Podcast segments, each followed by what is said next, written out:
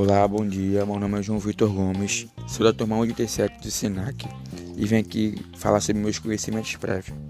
Primeiramente, eu vou falar sobre o EPI, que significa Equipamento de Proteção Individual, que é adequado ao risco de atividade, com certificado de aprovação e exigir o uso do equipamento ao exercer tarefas profissionais.